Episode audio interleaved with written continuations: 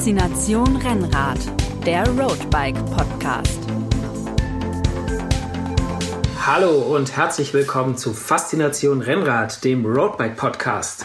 Ja, die heutige Folge dreht sich nur um euch, ja, um unsere Hörer, denn wir beantworten heute Hörerfragen. Und zwar äh, wir, denn ich bin zum Glück nicht allein, sondern es sind noch bei mir Moritz. Servus. Und der Christian. Hallo zusammen.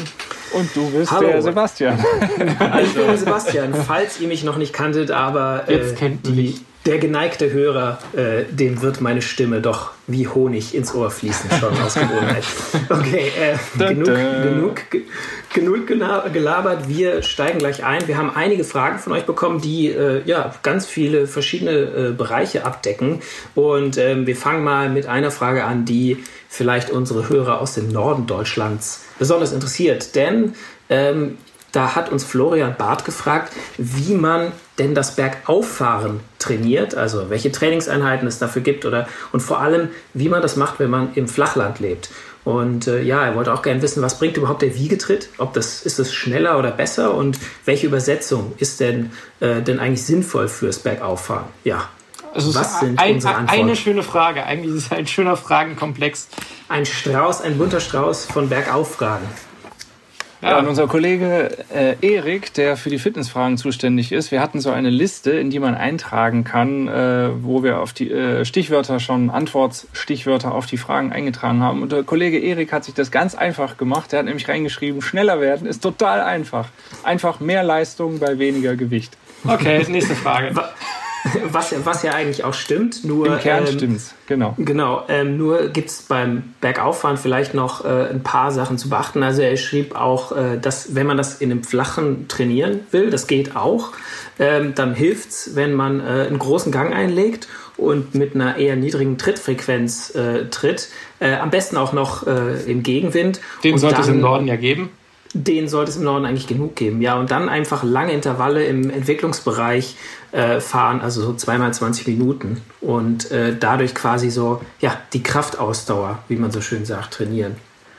Also dieser, ähm, dieses Training mit dem, mit dem dicken Gang, das ist ja das klassische K3-Training, das habe ich früher auch immer gemacht. Wir haben, also ich wohne zwar äh, früher nicht, habe zwar nicht im wirklich kompletten Flachland gelebt, aber ich hatte jetzt auch nicht die mega langen Berge. Ähm, ich habe das dann einfach immer so gemacht, dass ich mir einen Berg gesucht habe, der zwischen ja, einem Kilometer oder vielleicht auch zwei Kilometern lang war. Und dann bin ich den hochgefahren, eben mit K3, das heißt Trittfrequenz wirklich runter im Sitzen fahren. Ähm, ich habe dann oft in den Unterlenker gegriffen, Trittfrequenz wirklich 60 oder teilweise ein bisschen weniger und dann ähm, einfach mit Kraft ähm, halt eben diesen Anstieg hochgedrückt und dann, das dauerte dann, ja gut, je nachdem, wie lang der halt eben war.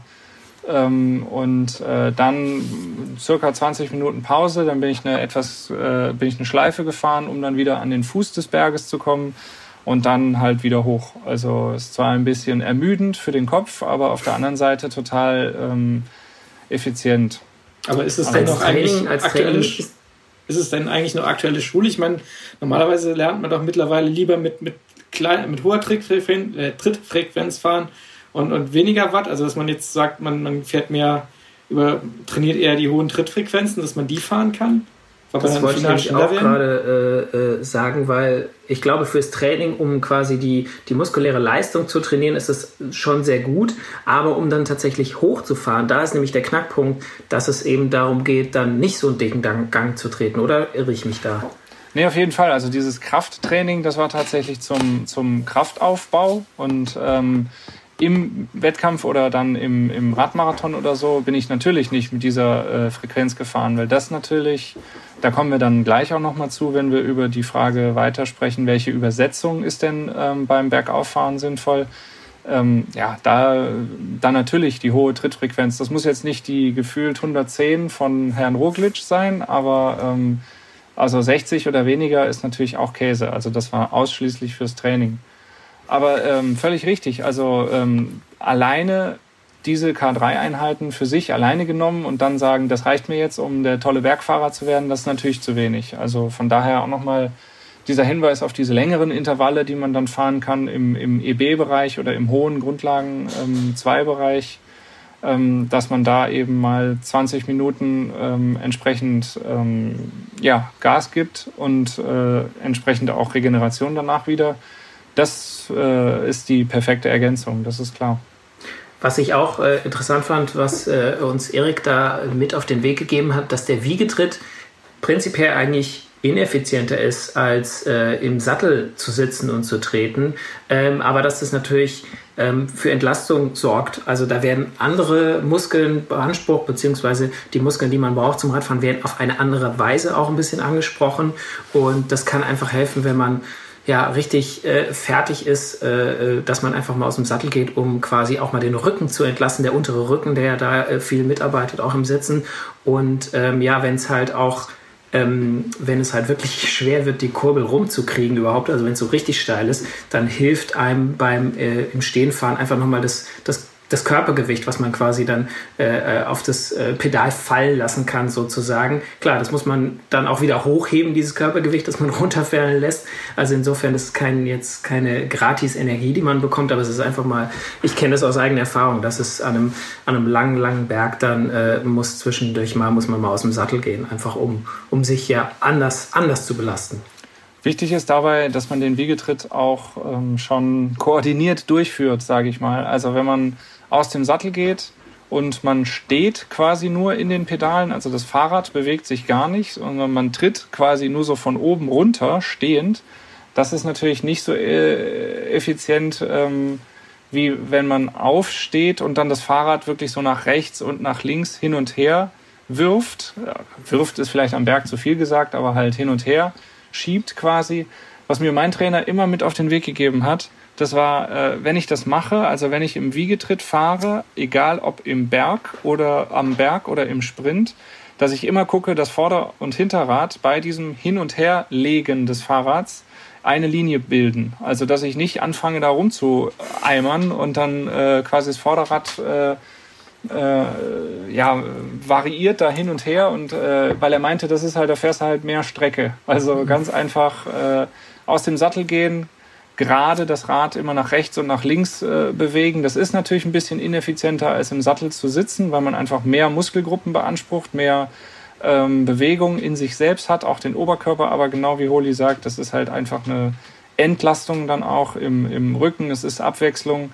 Man kann mal auch einen Gang schalten. Also ich mache das immer so, wenn ich aus dem äh, Sattel gehe, ich schalte einen Gang dicker. Einen Gang runter, ja. Und genau. mache dann äh, eben ein bisschen so dieses Hin und Her und ähm, dann setze ich mich wieder hin und dann schalte ich wieder leichter. Und ich habe das auch mal eine Zeit lang so gemacht, dass ich mir dann immer so ein äh, Berg gesucht habe, dann habe ich gesagt, okay, dann zehn Pedalumdrehungen sitzen, dann wieder zehn im Stehen, zehn im Sitzen, zehn im Stehen, einfach so ein bisschen, also auch unabhängig von Intervallen, einfach so diesen Wechsel auch ein bisschen zu üben. Ja, also der äh, äh, Contador hat äh, tatsächlich auch äh, ganz explizit das Fahren im Stehen trainiert, um quasi da die Muskeln, die er vielleicht sonst nicht so braucht, da auch zu trainieren, damit er das auch lang am Stück äh, durchhalten kann.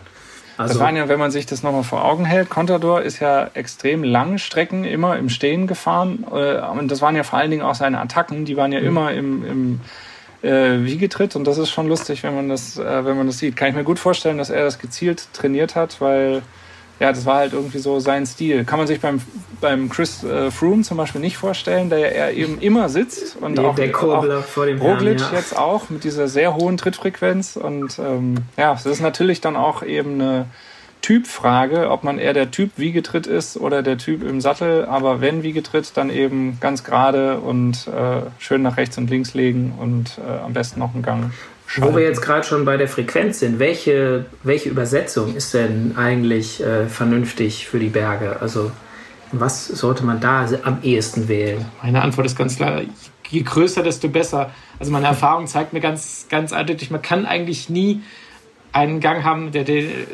immer kleiner geht, immer. Also, oder in dem Fall halt dann eine, größere eine kleinere Übersetzung, ein größeres Ritzel egal was man drauf hat, ein 34er, ich habe mich jedes Mal, dann bist du im, im größten Ritzel und willst eigentlich trotzdem noch eins runterschalten, aber es gibt halt dann nichts mehr, gerade mhm. wenn es steil wird und äh, ich weiß noch, meine ersten Berge bin ich mit irgendeiner 60er Trittfrequenz raufgefahren, weil ich halt irgendwie ja nicht auf die Idee kam, mal ein anderes Ritzel zu montieren für, für meine ersten Alpenpässe und dann äh, starkst man und, und, und, wuchtet sich dann schon irgendwie so hoch und dacht, denkt man ist ja ein Ulrich, aber äh, ist eher so langsam wie noch was. Ja, meistens dann doch nicht. nee, dann doch nicht. Ähm, deswegen, also da ist die Erfahrung schon, man kann eigentlich äh, also man hat lieber noch, noch einen Gang in Reserve, den man vielleicht dann nicht mehr braucht, wenn man mit dem kleineren, mit einem kleineren Gang doch noch besser hinkommt. Aber irgendwie ist meine Erfahrung. Würde ich auch sofort unterschreiben. Ich bin auch der Meinung, lieber, lieber zu klein den Gang als zu groß, den man dabei hat. Also lieber äh, zu leichtes Treten als zu groß, mhm. weil es kommt natürlich auch darauf an, wo man unterwegs ist. Wenn es jetzt um die den zwei oder, oder drei Kilometer Anstieg im, im, im Erzgebirge geht oder so, dann ist das bestimmt auch nochmal was anderes, als wenn man gerade Alpe d'Huez hochfährt. Aber grundsätzlich ähm, würde ich immer sagen, Kompaktkurbel, das ist 50 äh, großes Kettenblatt und 34 kleines Kettenblatt. Und hinten, bei Shimano. Und, bei Shimano, äh, aber auch bei Kampa und bei SRAM hat jetzt gewechselt, aber bei Kampa ist genau, es auch so. Ja. Mhm. Äh, hinten großes Ritzel heißt 32er Ritzel als größtes und wenn es ein 34er ist, dann ist das auch nicht schlimm. Da muss sich auch keiner mehr schämen drum. Das finde ich ist der ganz entscheidende Punkt. Also manchmal, wenn man in manchen Diskussionen, auch wenn die Leute dann sagen, nee, das ist mir alles viel zu klein und ich bin ja, bin ja Rennradfahrer und kein Hamster in seinem Laufrad oder so. Das, das, also ich finde, da muss man sich, finde ich persönlich, von äh, frei machen, weil dieses, das Drücken dieser zu großen Übersetzungen, wenn man da am Berg und wenn man wirklich, man hat da vielleicht noch fünf Kilometer vor sich und man ist schon auf dem, auf dem leichtesten und fährt da genau wie Brunki gerade sagt mit der, mit der 60er Frequenz krumm oder so. Mhm. Das geht auf 60 die Knie. war übertrieben, eigentlich war es 50. ja, das geht, auf, das geht dann auf die Knie. Wie gesagt, im Training tipptopp, aber wenn man dann wirklich am Berg ist oder im Radmarathon oder so, dann ist das Käse. Das geht auf die Knie, das kostet Kraft, das äh, macht die Muskulatur dann auch äh, kaputt irgendwo ein Stück an, für, für den Tag dann. Und ähm, wirklich. Das ist auch eine unnötige Schinderei, die man sich eigentlich Gänge, nicht antun muss. Früher war das nicht, äh, haben die Schaltwerke auch einfach eine bestimmte, ähm, eine bestimmte Ritzelgröße einfach nicht geschafft. Also da war einfach Schluss bei, ich glaube 25 war man eine Zeit lang so ein bisschen das Limit ähm, oder so der, der Klassiker. Und es gab auch also so noch weiter zurück, da gab es auch noch nicht die Kompaktkurbeln äh, oder jetzt sogar Superkompaktkurbeln. Also da war es einfach nicht äh, möglich, quasi so einen leichten Gang zu wählen. Und die Leute sind notgedrungen mit dieser langsamen Frequenz hochgefahren. Aber nicht, weil sie härter waren, sondern weil es, es gab, wir hatten halt nichts damals. Und ähm, deswegen, also ähm, wir beantworten jetzt übrigens auch schon von äh, quasi die Frage von Carsten Quirin mit, der da eigentlich äh, genau dazu nämlich Fragen gestellt hat. Also wie ähm, wie das in der Praxis aussieht, also wie die Auswirkungen von, von verschiedenen äh, Kurbeln und Kassettenkombinationen sind oder eben was denn am meisten Sinn macht, wenn man in die Berge geht. Also sollte man da eher die Kurbel tauschen oder die Kassette tauschen oder beides? Und wie ist das mit den, den Kosten und der Effizienz? Und äh, an was man überhaupt auch noch denken muss, wenn man seine Übersetzung jetzt für die Berge fit macht. Man ist vielleicht sonst eher im Mittelgebirge oder im Flachen unterwegs und dann im Sommer geht es in die Alpen. Was muss man, was ist die beste Übersetzung und was muss man beachten? Also wie gesagt, das, das 32 Ritzel ist dann gesetzt. Es gibt ja mittlerweile auch 34 Ritzel, jetzt auch schon für Rennradgruppen. Ich weiß, früher musste ich mich noch bei Mountainbike-Gruppen bedienen dafür, weil es da äh, jenseits von 30 oder, oder 32 gar nichts gab. Äh, und noch darauf zurückzukommen, ein blödes Geschwätz. Ich meine, wer als erster den Berg oben ist, der ist den, als erster den Berg oben. Ob das mit einer leichteren Übersetzung oder mit einer schweren, die Leistung ist dieselbe. Wer schneller ist, ist schneller. Also das Mhm. Äh, mit, mit einer leichteren Übersetzung verschafft man sich keinen unfairen Vorteil in irgendeiner Form. Man ist halt einfach cleverer. Und mhm. ähm, was du auch schon gesagt hast, Moritz, äh, wenn du mit hoher Trittfrequenz und hoher Muskelbelastung, du fährst dich halt von, von den Muskeln her müde. Fährst du mit hoher Trittfrequenz, geht es ja mehr auf sozusagen auf den Kreislauf, der sich aber leichter erholt, als jetzt, wenn die Muskeln halt einmal komplett übersäuert sind. Da erholt also man Ziel, sich nicht mehr so schnell. Zieltrittfrequenz ist immer so 80, sagen wir mal. Also wenn man 80 oder, oder 70, das ist so die untere Grenze. Äh, ich habe da mal mit äh, äh, Björn Giesmann auch vom, vom Trainingsinstitut Stubbs drüber geredet. Der hat auch gesagt, so, der, also das Ziel muss immer sein bei der, bei der Übersetzung, die man wählt, wenn man in die Berge fährt, nicht, welche Übersetzung hilft mir am ersten Berg am besten, sondern welche Übersetzung kann ich am letzten Berg auch noch gut treten. Also das soll man sich immer fragen. Mhm. Wenn ich jetzt zum Beispiel, nehmen wir das Beispiel Ötztaler, ähm, am Timmelsjoch äh, muss ich auch noch in der Lage sein, den Gang, den ich mir da aufgelegt habe, äh, vernünftig zu treten. Und wenn ich dann am Timmelsjoch, am letzten Berg, äh, auf einmal äh, nur noch 40 äh, Umdrehungen schaffe, dann, mhm. dann habe ich nichts anderes als die falsche Übersetzung gewählt für ja, den oder, Tag. oder du gehst, bist wieder holy und gehst mit einer Semi-Kompaktkurbel äh, da ins Rennen mit 52, 36 und dann muss man mit Himmelsjoch halt auch mal äh, Pause machen. Ja, also, also, also tatsächlich unfreiwillig. Diese, ja. diese Semi-Kompaktkurbel, die wirklich sehr oft verbaut wird, ich bin da überhaupt kein Fan von, weil die der Mehrwert wird ja oft gesagt, dass du auf den schnellen Abfahrten mit dem 52er, äh, mit dem großen Kettenblatt, dem 52er, da immer noch Reserven hast und dann ähm, Gänge treten kannst und äh, eben nicht ins Leere trittst bei den Abfahrten. Ich muss ehrlich sagen, mir ist das mit der Kompaktkurbel noch nie passiert, dass mir die Gänge ausgegangen sind. Wenn ich mir vorstelle, das ist 50 mhm. vorne und 11 als kleinster hinten, wenn man jetzt mal eine Standard Shimano-Übersetzung nimmt. Das heißt, dass ich bei 60 km/h eine Trittfrequenz von 100 habe. Und ähm, 100 ist eigentlich genau das, was ich immer versuche anzustreben. Das heißt, selbst wenn ich dann noch hochgehe, 110, 120, mhm. was man mhm. ja auch mal treten kann, dann bin ich auf einmal schon bei 70 km/h. Und dann ist ja die Frage, dann ist ja die Frage, ob das so, äh, also trete ich da denn überhaupt noch und fehlt mir dann wirklich was? Ja. Und sehr viel länger als diese 5011 oder 5211, die ich dann eben mal hätte, sehr viel länger als die paar Passagen auf der Abfahrt, habe ich ja den Vorteil von der leichten Übersetzung, wenn es berghoch geht. Also deswegen nochmal, ähm, lieber im Zweifel zu leicht als zu schwer. Ja. Und äh, was würdet ihr sagen, was ist, äh, was ist sinnvoller? Also jetzt die Kurbel vielleicht von einer Semikompakt auf eine Kompakt zu tauschen oder die Kassette zu tauschen oder beides? Oder was muss ich da beachten? Also ich würde auf jeden Fall mal mit der Kassette anfangen. Äh, Kurbel tauschen, ja. Mein, wie Moritz sagt, das ist vielleicht generell sinnvoll, weil, wie gesagt, den, den, den Vorteil bei zwischen 65 und 70 noch mittreten und beschleunigen zu können, im Vergleich zu bei längeren Passagen bergauf einfach noch einen kleineren Gang zu haben, den sehe ich ähnlich. Ähm, das ist von der Montage echt nicht, nicht schwierig. Das Einzige, was man halt bedenken muss, ist, dass man eventuell die Kettenlänge halt äh, anpassen muss. Also da sollte man sich auf jeden Fall, wenn man sich eine größere Kassette, eine andere Kurbel kauft, auf jeden Fall eine neue Kette mitbestellen, damit man die dann passend ablenken kann, damit die nicht mhm. zu kurz oder zu lang ist. Ja, also es muss ja auch nicht mal unbedingt vielleicht die ganze Kurbel getauscht werden, sondern es können ja die Kettenblätter auch getauscht werden. Das, das geht ja, ja auch mittlerweile auch bei vielen mit den äh, einheitlichen Lochkreisen. Ja, bei den meisten, meisten, meisten Gruppen kann man das eigentlich gut machen. Ähm, allerdings ist eine Kassette in meiner Erfahrung ähm, nicht teurer oder teilweise auch sogar billiger als äh, neue Kettenblätter. Ähm, und äh, vor allem, wenn es jetzt so um ja, eine, so die Top-Gruppen geht, also so Dura-Ace-Kettenblätter sind sehr teuer. Und gut, die Kassette auch, aber da kann man sich auch einfach mal bei einer Ultegra-Kassette äh, oder sogar einer 105er-Kassette bedienen und das funktioniert genauso gut. Ich, ich wette, den, dass äh, Kettenblätter fällt es mehr auf. Also wer das beim Fahren merkt, aber mit einer Ultegra, einer Dura-Ace oder einer 105-Kassette unterwegs ist, für den setze ich echt was aus. Also, der soll bitte eine E-Mail schreiben an podcast.roadbike.de und, und uns von seinen Erfahrungen berichten. Dann möchten wir diese Füße möchten wir kennenlernen. Ja. Aber es wurde ja auch, der Carsten Quirin hat ja auch nach, einer, nach der Universallösung gefragt. Ich persönlich würde sagen, das ist eine Kompaktkurbel 5034 und dann im Alltag, je nachdem, wo man wohnt, im Alltag eine 1128 und wenn man dann in die Berge fährt, eine 1132 Kassette. Und die tauscht man ähm, und dann, äh, also ich habe es bisher auch immer ohne die äh, Längung, also der, die, die Kettenkürzen oder so, bin ich immer ohne ausgekommen. Das hat immer gut geklappt.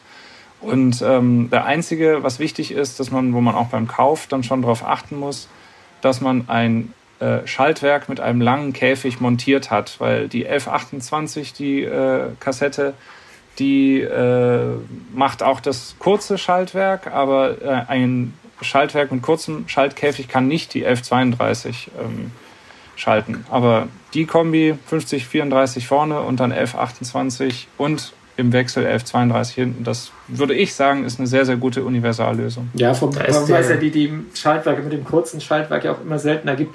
Weil ja, das stimmt. Meine Kassetten unter 28, äh, ich weiß nicht, ob man die jenseits des Profi-Pelotons eigentlich noch findet. Also mhm. Sie sind auch in der, in der äh, werkseitigen Ausstattung sind sie ja gar nicht mehr montiert. Nee, also, also das ist ja 28 da ist ja meistens 28 gesetzt. Also wer da auch beim, beim Neukauf ist, äh, mal eine kurze Nachfrage. dass da nicht noch irgendwie ein, ein kurzes Schaltwerk verbaut ist, wenn eine F28er Kassette drauf ist. Mit einem langen Schaltwerk ist man da auf jeden Fall dann für solche Fälle einfach deutlich besser aufgestellt. Weil da macht eigentlich, ein, also generell machen Schaltwerke mit einem kurzen Käfig eigentlich keinen Sinn mehr. Also dann würde ich sagen, wir können unseren Hörern mitgeben 5034 und 1128. Damit kommt auch ihr, wenn wir damit die Berge hochkommen, kommt ihr 11, auch die Berge F32 hoch. nicht. F32, F28 ist auch aufgerüstet. Kollege Brunker braucht den, den, den, den, den leichteren Gang hinten, aber äh, ich auch, muss ich zugeben. Ich bin, ich stöße ja schon mit einer Camper und was war es, ein 29er Ritzel hoch. Also äh, geht auch. Ich bin ich bin letztes Jahr genau nämlich den Monte Grappa in Italien ähm, mit 5034 und dann 1129 auch hochgefahren. Und äh, das war ein Leihrad, äh, deswegen hatte ich da keinen Einfluss drauf. Und ich muss sagen, ich habe es direkt gemerkt, dass es halt kein 32er war und ich habe es nicht ganz so genossen, äh, wie ich die Fahrt wahrscheinlich sonst genossen hätte, weil man da einfach dann doch mehr rumwirkt. Natürlich kann man auch mehr trainieren, aber in dem Zustand war ich jetzt, halt nicht. Jetzt seien wir, seien wir mal ehrlich, für was ist mehr Zeit? Schnell die Kassette tauschen oder noch ein paar äh, Trainingseinheiten ja. einschieben? Also ich glaube, da sind die meisten auch beim Kassette tauschen. Wir wollen ja das äh, Rennradfahren genießen und nicht unnötig äh, uns quälen. Also ja, wir wollen uns quälen dabei, aber äh, es soll ja trotzdem Spaß machen. Muss auch der Schlussstrich gezogen werden. Jetzt gehen wir mal von, vom Thema, äh, von Thema Übersetzung und Kurbel und Kassetten, gehen wir mal zu einem etwas weicheren Thema, nämlich den Reifen. Ähm, da fragt der Hörer AJ, ähm, ihm geht es um das Thema Tubeless und äh, er sagt, es gibt ja Hersteller, die empfehlen, die Dichtmilch zu erneuern. Und er fragt, ob wir Erfahrung haben, wie oft sowas nötig ist und äh, was bedeutet denn das Erneuern? Wird die Milch schlecht oder wird die hart oder muss ich die entfernen oder muss ich einfach nur nachfüllen? Was sind da eure Erfahrungen? Ja, also Dichtmilch ist ja ein, ein zusätzlicher Pannenschutz. Ähm, beim Tubeless-Reifen fehlt ja der Schlauch. Das heißt, die Luft wird direkt in den Reifen reingepumpt und er hält dann, im Idealfall, äh, hält er die dann auch. Und ähm, als zusätzlicher Pannenschutz wird die Milch eingefüllt. Die äh, schließt einmal den Reifen von innen, macht die den wirklich luftdicht, dass er das hält.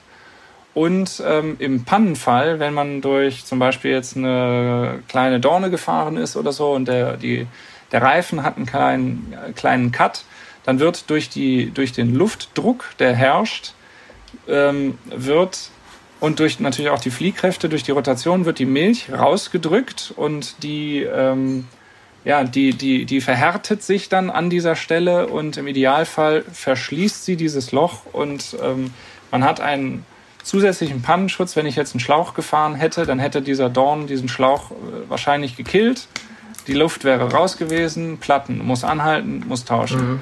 Und im Idealfall, das ist die Theorie bei Tubeless, äh, hilft halt die Dichtmilch und verschließt das so schnell, dass man manchmal mit einem gewissen man, manchmal merkst du es ja gar nicht. Manchmal merkst du es gar nicht, dass du einfach weiterfährst und mhm. ähm, ist genau, auch schon vorgekommen, kann ich bestätigen. Also das, das funktioniert tatsächlich. Ja. Was noch für, weil, weil AJ auch nach Cyclocross fragt, äh, was dazu kommt noch, ist, dass ähm, eher, dass man mit einem Tubeless-Reifen, mit Milch kann man oft auch mit einem geringeren Luftdruck fahren, weil du nicht die Gefahr hast, dass du dir einen Durchschlag oder so ein Snakebite heißt das ja auch holst, wenn quasi äh, die, der Reifen zwischen irgendwie der Felge und einer Wurzel oder einem Stein zusammengedrückt wird. Da holt man sich manchmal diese klassischen zwei Löcher in der Seitenwand vom Schlauch, aber ohne Schlauch gibt es da kein Loch und der Reifen, der hält sowas aus, der kriegt dann kein Loch.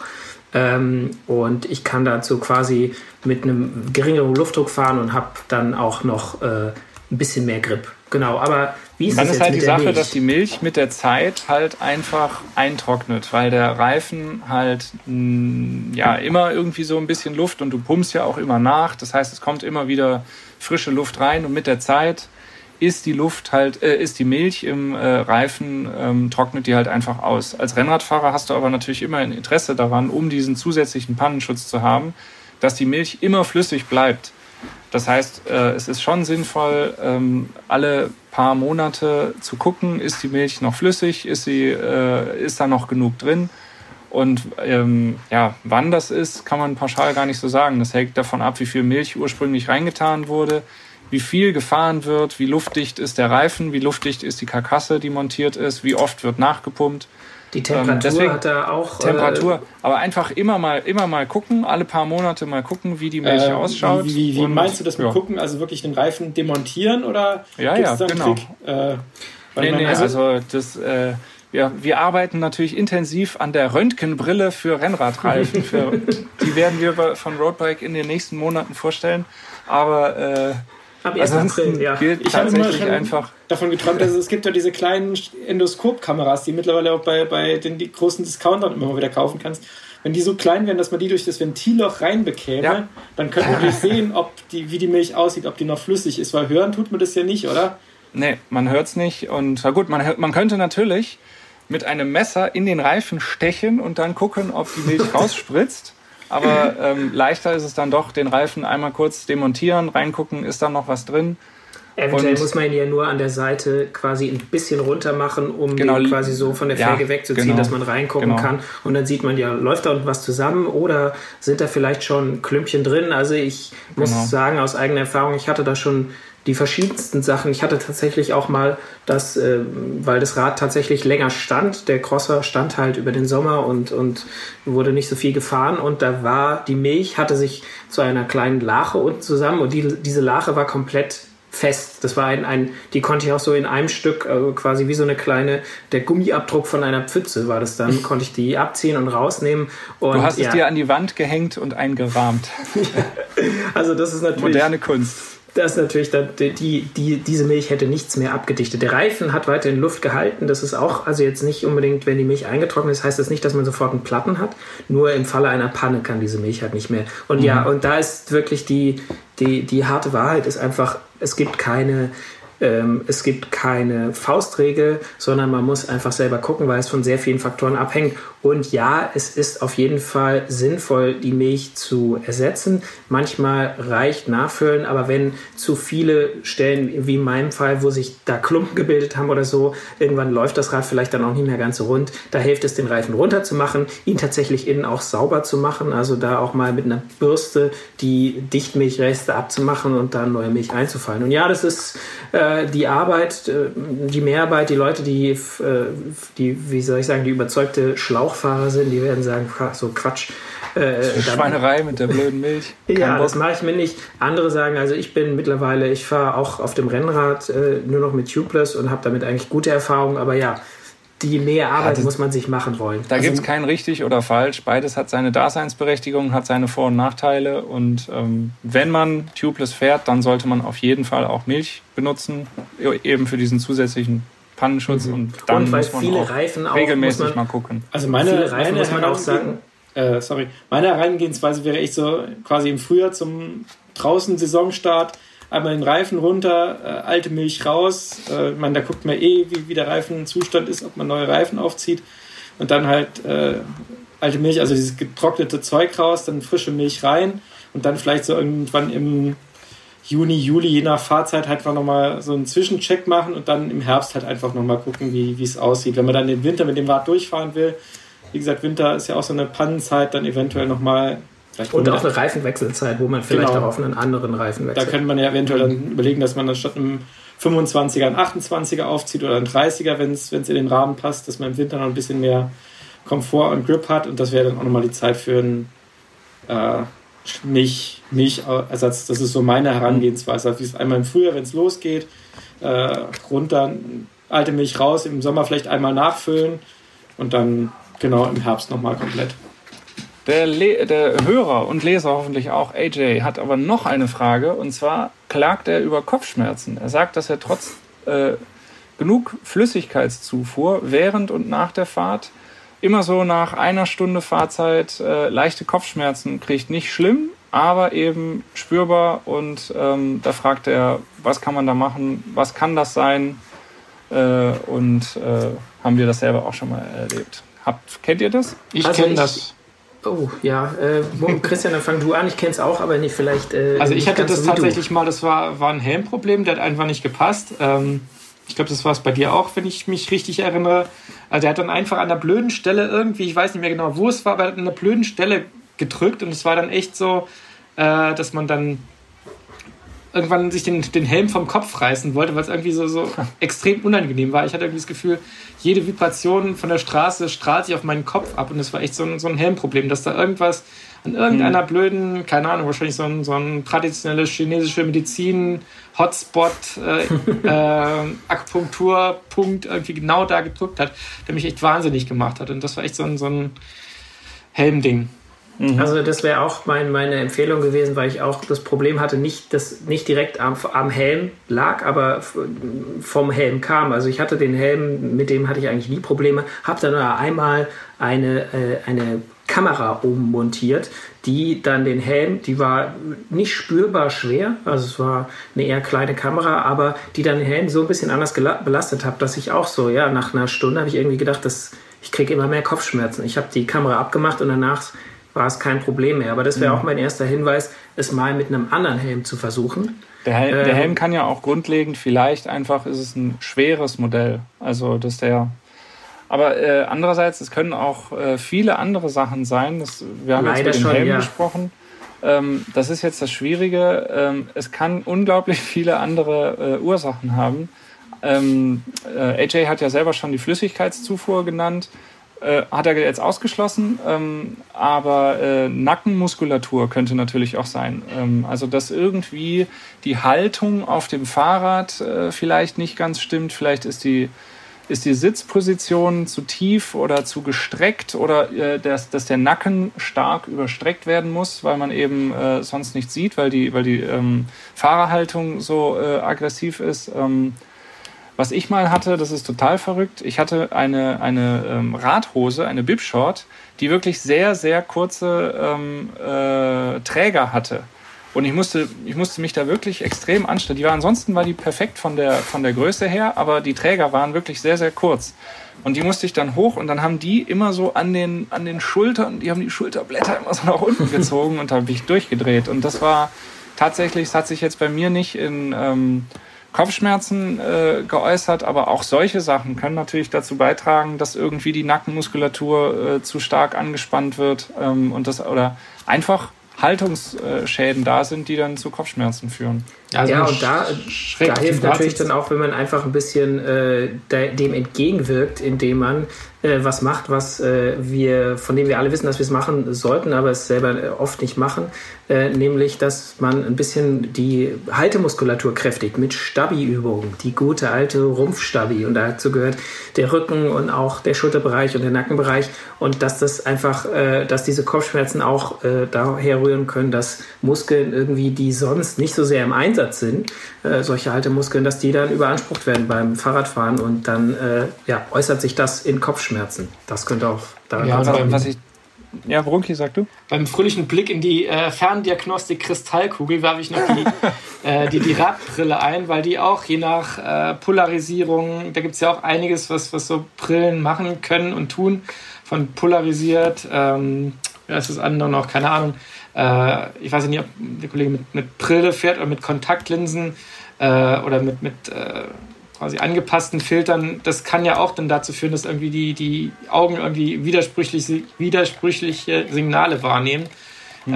was dann auch zu Kopfschmerzen führen kann. Also da ja, oder, die oder die Bügel, die etwas drücken können. Und zwar so leicht, dass man es am Anfang nicht merkt beim Aufsetzen, aber eben so an der Stelle, äh, an der Schläfe, die so mhm. empfindlich ist, dass es dadurch äh, Kopfschmerzen gibt. Also das hatte ich auch schon tatsächlich, dass ich bestimmte Brillen, die haben, die waren ein klein bisschen zu eng, fällt einem am Anfang nicht auf, aber die mm, man oder man oder sie sind zu weit und man zieht die ganze Zeit, spannt die die Ohren an, quasi zieht so die Ohren äh, nach hinten und äh, verkrampft sich dadurch irgendwas. Also ja, wie gesagt, wer nicht genauso schwierig ist, äh, könnte an vielen Dingen ja. liegen. Aber unser, unser grundlegender Tipp kann man so vielleicht zusammenfassen, mal das ganze Material, was man nutzt, einmal checken, vom Helm über die äh, Bibshort, über die äh, Brille vielleicht, alles, was man so am Körper trägt, aber auch das Fahrrad, passt die Geometrie überhaupt, wie sitzt man auf dem Fahrrad und dann ähm, ja, regelmäßige Dehn- und Kräftigungsübungen, die eben nicht nur Kopfschmerzen vorbeugen, sondern auch halt äh, anderen Schmerzen beim Fahrradfahren. Ja. Und dann passt es dann, hoffentlich. Genau, dann hoff, hoffentlich hat AJ keine Kopfschmerzen mehr bald. Ja, äh, Rüdiger Weiz hat eine schöne Frage, die wir gerne auch mal, äh, wo wir mal einen kleinen Mini-Stammtisch einschieben können, nämlich ja, welche. Jetzt wird es schwierig. Jetzt wird es polarisierend. Nee, welche Marken haben die meisten Ausfälle und Probleme? Er fragt sich insbesondere bei Reifen und Schaltungen, ob es da unserer Erfahrung nach äh, Marken gibt, die wir jetzt hier gern äh, mal wollen. anprangern wollen. Ja, Rüdiger, das ist schwer zu sagen. Nein, ähm, es ist tatsächlich, also meiner Erfahrung nach ähm, ist das tatsächlich sehr subjektiv. Denn ähm, es gibt bei den Autos, gibt es vom ADAC, gibt es eine Pannenstatistik, äh, wo man so ein bisschen sagen kann, hey, diese Marken, da gibt es ja auch jedes Jahr dann eine Tabelle, wo man sieht, okay, diese Marken hatten besonders wenig Pannen. Das ist so einigermaßen einigermaßen verlässlich noch vielleicht und äh, zahlenbasiert halt einfach. Zahlenbasiert, vor allem weil es eine große Menge ist. Und, ja, und der ADAC würde ja niemals eine Statistik fälschen. Oh nein, ja. nein, nein. und ja, das, äh, das, also eine solche Statistik für äh, Fahrrad allgemein und Rennrad speziell gibt es nach unserem Wissen nicht. Ja, weil das genau. macht der ADAC mit ihren gelben Engeln. Ich glaube, die erfassen ja jedes Mal, wenn der irgendwie kommt äh, mhm. das Fahrzeug, Fahrzeugname, Modell und was der Grund war. Und das fließt halt da in diese Statistik ein. Ich meine, wenn ich mit meinem Fahrrad irgendwie am Wegesrand stehe und auf mein Schaltwerk einprügle, weil es nicht funktioniert oder rattert, da kommt ja keiner vorbei und erfasst das, sondern das ist ja dann. Vielleicht auch eine neue Geschäftsidee von Rockbike. der mobile Pannenservice. Bundesweit. oder so. Ja, gut, den gibt es ja vom ADFC, da gibt es ja tatsächlich einen, einen, einen. Stimmt, in den Großstädten gibt es einen mobilen Pannenservice teilweise. Für Fahrräder? Ja, aber ja. sind ja dann nicht, sind ja nicht die Rennräder, die irgendwo über Land fahren und nee, ich stehe nee. hier am Stiftsauer Joch, jetzt kommt mal bitte vorbei, sondern. Ähm also es gibt, es gibt so ein paar Marken, denen wird zumindest das, oder es gibt, äh, wenn man äh, sich in, unter Rennradfahrern unhöft, dann gibt's, werden immer so ein paar Namen genannt, zum Beispiel, und da haben wir auch schon drüber gesprochen, gibt es den, äh, den Umwerfer von SRAM. Ich spreche von ihm, als wäre es so ein Typ. Ja, ihr kennt ihn doch, der Umwerfer von SRAM, hey, dieser eine. ähm, nee, aber also das ist eine, dass die SRAM-Schaltung mit dem Umwerfer äh, in der Vergangenheit öfter Probleme haben. Darüber haben wir auch schon äh, berichtet und gesprochen. Es wird ja auch gemunkelt, ähm, dass SRAM deswegen so stark auf einfach geht, weil sie keinen Umwerfer hinkriegen. Genau, aber das, ist, das ist tatsächlich äh, äh, Gerüchte. Üble Nachrede. Und äh, ja, es gibt auch bei, es gibt, dann sieht man im Internet auch irgendwelche Clips von Fahrern äh, bei der Tour de France, äh, die äh, in, bei Teams fahren, die von SRAM ausgestattet werden, die dann irgendwie quasi die, der Attacke nicht folgen können und dann ihren, ihren, ihr Schaltwerk oder ihren Schaltung verfluchen. Das muss man aber auch sagen, das sind Anekdoten. Das äh, lässt sich jetzt nicht so pauschal sagen. Also ich kann jetzt aus persönlicher, sagen, äh, aus persönlicher Erfahrung sagen, dass ich jetzt äh, am, am Gravelbike und am Rennrad zweifach SRAM fahre und nachdem ich den Umwerfer richtig eingestellt hatte, weil da kommen wir gleich zum Knackpunkt, funktioniert der wirklich tadellos. Keinerlei Kettenabwürfe und beim Gravelbike auch wirklich im also sehr, sehr, sehr ruppigen Gelände keinerlei Probleme. Und da ist nämlich der Knackpunkt die Fehlerquelle Mensch. Ja, ich finde ähm, auch, ähm, wo du es erwähnt ja. hast, äh, man kann, glaube ich, über ungefähr alles sich im Internet irgendwie einen Wolf googeln und wird immer Erfahrungsberichte von Leuten finden, die es scheiße finden, weil sie irgendein Problem haben. Äh, da würde ich auch mal von dem, dem Wahrheitsgehalt, ich meine, das mag in Einzelfällen so sein, aber das würde ich nicht als, als, als Allgemeinerung durchgehen lassen. Nee, also ich, äh, man muss sich, glaube vor Augen führen, ähm, dass es ja so ein grundlegendes Phänomen ist. Wer ein Problem mit etwas hat, der schimpft auch darüber und bringt es auch lautstark, äh, sage ich mal, auf die Straße oder in die Welt.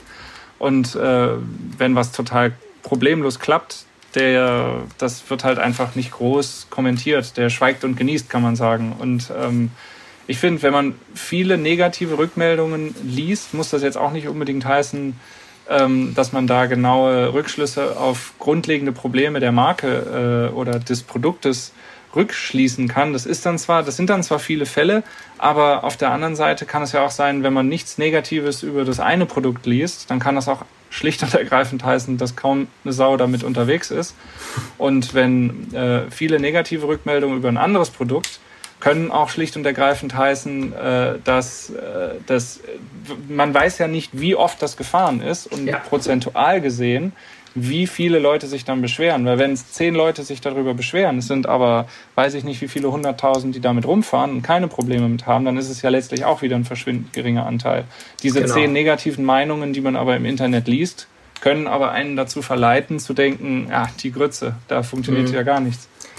Also lange Rede, kurzer Sinn, äh, auch ohne uns da rausreden zu wollen, es, äh, es, es gibt tatsächlich nicht die eine Marke, wo man sagen könnte, jetzt bei Schaltungen, auch bei Reifen nicht, die, da ist es besonders schlecht oder da gibt es besonders viele Defekte. Darum geht es ja eigentlich.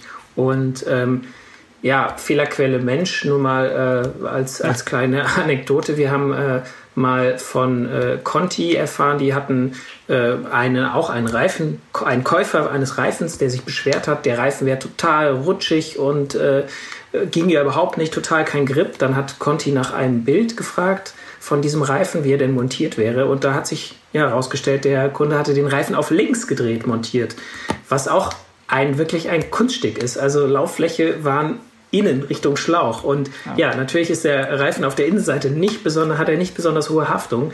Ähm, also da muss man immer wirklich auch gucken, ja, habe ich, wenn, wenn irgendwas falsch liegt, hilft es manchmal, äh, den Fehler erstmal zu suchen, habe ich da überhaupt alles richtig gemacht? Und, ja, ähm, das führt ja auch dazu, wer sich im Internet beschwert, ich meine, in der Regel kennt man die Leute ja nicht und weiß gar nicht, ob die Ahnung haben oder sich irgendwie über einen völligen Bullshit beschweren, der halt einfach nicht sein kann oder einfach ein Anwenderfehler ist, den die einfach nicht raffen. Also von daher würde ich dann so, so diversesten Internetkommentare und, und Beschwerden nicht immer äh, ganz für voll nehmen, weil wie gesagt, man kennt die Leute nicht, die sich da beschweren und über irgendwas aufregen, äh, ob die wirklich Ahnung haben oder die einfach wirklich den, den, der, das Problem vor dem Rechner sitzt.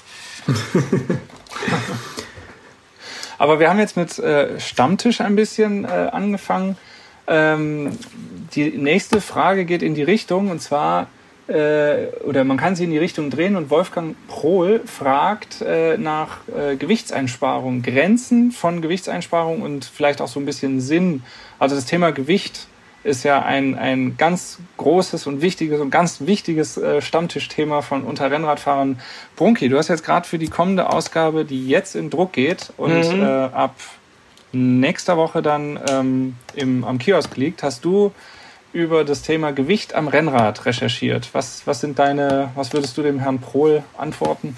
Ja, also ich finde jetzt erstmal äh, der spannende Aspekt, der war der Ausgangspunkt der Geschichte war ja, äh, Rennräder waren früher immer maximal leicht und es gab eine Zeit, wo die echt immer leichter wurden. Also ich erinnere mich an Zeiten, als ich bei der Roadbike angefangen habe, da waren wir, glaube ich, bei einem Serienrennrad von 4,85 Kilo und einem Trek im Honda damals. Mit Felgenbremse zwar, aber das war halt echt so unter 5 Kilo und das war halt super mega leicht. Und wenn man sich jetzt anschaut, wo selbst die Hightech High-End-Räder liegen, die sind äh, mal meistens knapp unter 7, aber auch mit einem High-End-Rad, was 7,5 Kilo Rad ist, dafür wird keiner gesteinigt, der es auf den Markt bringt, was vor mm. ewigen Zeiten wahrscheinlich undenkbar gewesen wäre was man mit so einem schweren Bock denn eigentlich wolle. Ähm, ja, vor allen Dingen ist ein, eine, entschuldige, wenn ich dich da unterbreche und wenn ich Quatsch rede, dann korrigiere mich sofort. Ich, wenn ich, wenn ich jetzt so mir angucke, die Räder, die jetzt wirklich richtig, richtig leicht sind, sind halt auch richtig, richtig teuer. Mhm. Und früher war aber doch so, weiß nicht, so das, das 3500 Euro, 4000 Euro Rad, was, was halt viel, viel Geld ist, aber doch auch so in dem Bereich, was unsere Leser auch sagen, was sie für ein Rennrad ausgeben, das war dann schon mal auch problemlos unter sieben. Oder ja. zumindest kratzte so in die Richtung. Was, äh, was ist da passiert? Ja, also ich meine, äh, klar, die Disk wird immer als der, der Hauptverursacher angeführt, als der, der die Räder immer alles schwerer gemacht hat. Das ist sicherlich so, weil eine Disk, äh, zumindest mal das System, wiegt ja rund 500 Gramm mehr, je nach Modell und Hersteller.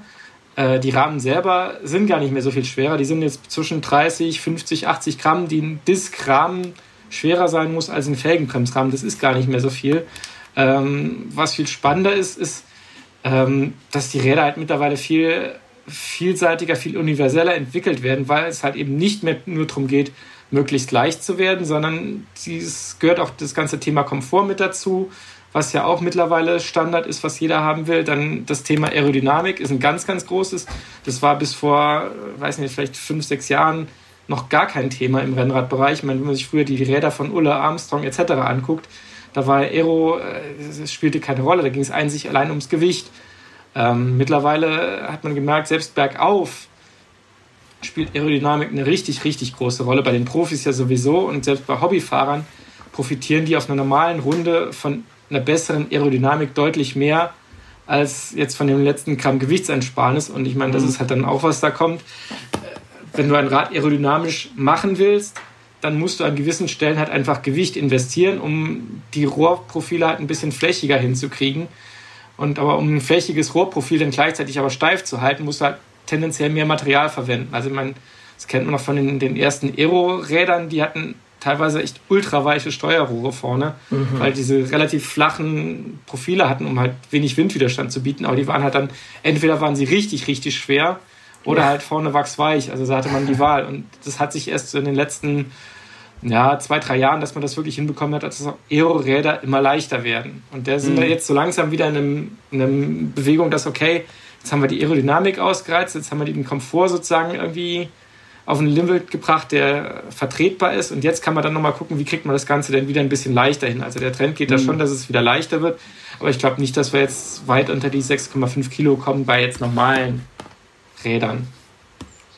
Und gibt es da Grenzen des Machbaren, also des technisch Machbaren? Und wie verschieben die sich jetzt bei, bei Gewicht? Also es ist ja jetzt auch zuletzt doch, genau wie du jetzt gerade gesagt hast, auch wieder ein bisschen mehr Richtung Leichtbau gegangen. Specialized hat diesen Ethos-Rahmen äh, gezeigt, ähm, nachdem Wolfgang Pohl auch explizit fragt. Also gibt es da, ähm, muss, muss man da vielleicht auch als Fahrer äh, irgendwo Sorge haben vor mm. zu wenig Gewicht? Also ich habe mit dem Peter Denk von Specialized gesprochen, der meinte, also der Ethos-Rahmen, mit dem würde auch Graveln gehen, weil der echt so solide ist, weil die so viele Tests angelegt haben. Also sowohl intern als auch um die, die offiziellen Anforderungen zu erfüllen. Da gibt es strenge Testvorgaben, die die einhalten müssen. Ähm, von daher glaube ich, was so an, an großen Marken, an Rahmen auf die den und ich glaube, beim Ethos gibt es auch gar keine offizielle, kein maximales Fahrergewicht. Also das hat er auch nochmal betont, mhm. äh, dass es da kein maximales Systemgewicht. Also das spricht schon für ein sehr, sehr großes Vertrauen äh, in, diesen, ähm, in diesen Rahmen und diese Entwicklung.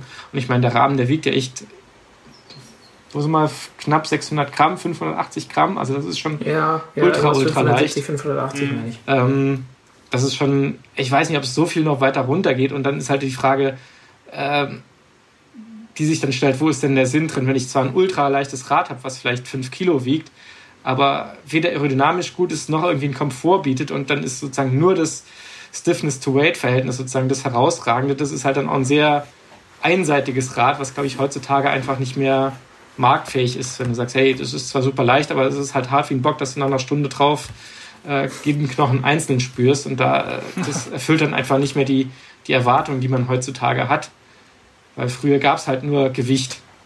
Kann man sagen, ähm, dass vielleicht auch die Fähigkeit mit dem Werkstoff Carbon umzugehen jetzt auch einfach nochmal deutlich äh, gewachsen sind in den letzten Jahren? Also dass man ja, auf jeden also Fall. Immer mehr Know-how äh, da ist. Ja, ja, ich meine, auf jeden Fall. Ich mein, wenn man sieht, wie da die aktuellen High-End-Carbonrahmen mit unzähligen Patches, mit unzähligen Verflechtungen und, und äh, zusammengelegt werden. Und ich glaube, das ist eine Entwicklung, wenn man das sozusagen einmal raus hat, dass es dann auch möglich ist, das auf günstige Rahmen bis zumindest zum Teil zu übertragen. Ich meine, klar, einen Rahmen, mhm. den irgendein Carbon-Spezialist per Hand zusammenleimen muss, sozusagen jetzt mal flapsig formuliert, den wird mhm. man nicht schrecklich viel günstiger kriegen oder nicht vergleichbar günstig wie im Carbonrahmen, der irgendwie maschinell aus der, aus der Fertigung fällt. Äh, da hast du natürlich ganz andere Personalkosten und Fertigungskosten. Deswegen wird es nicht ganz in die breite Masse gehen wie früher einfach. Aber ähm, tendenziell leichter werden sie schon.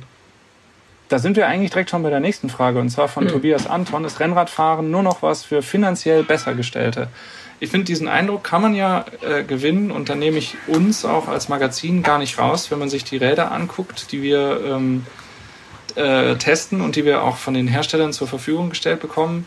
Ähm, da ist früher, äh, ja, also wir, wir haben jetzt, äh, der, oder nehmen wir das Ethos, über das wir jetzt gerade gesprochen haben, das sind halt mit der Dura ASTI 2 12.000 Schleifen. Mhm. Völlig das absurd. Halt eine Menge, eine Menge Asche. Also ich ist Rennradfahren nur noch was für finanziell Bessergestellte? Ich, ich muss sagen, ich erinnere mich auch noch an die, also ich erinnere mich noch ziemlich, äh, oder ich glaube mich daran zu erinnern, an das erste sozusagen Serien- oder Kleinserienrad, das die 10.000 Euro durchbrochen hat. Ich meine, das wäre das Cervelo RCA gewesen, das mhm. vor mh, hm, sechs, sieben Jahren ungefähr wahrscheinlich rauskam. Ähm, und das war 9.999 Euro. Und äh, das war schon ein Ding. Und jetzt muss man sagen, ja, Moritz, wie du es gesagt hast, also die Top-Modelle, die jetzt neu kommen, die, also die sind, es gibt fast, oder es gibt wenig Marken, deren Topmodell nicht über 10.000 Euro kostet. Mhm. Und da sind äh, 11, 12 und auch mal äh, schnell, auch nicht schnell, aber da sind ab und zu auch mal 13.000 Euro dabei. Und mhm.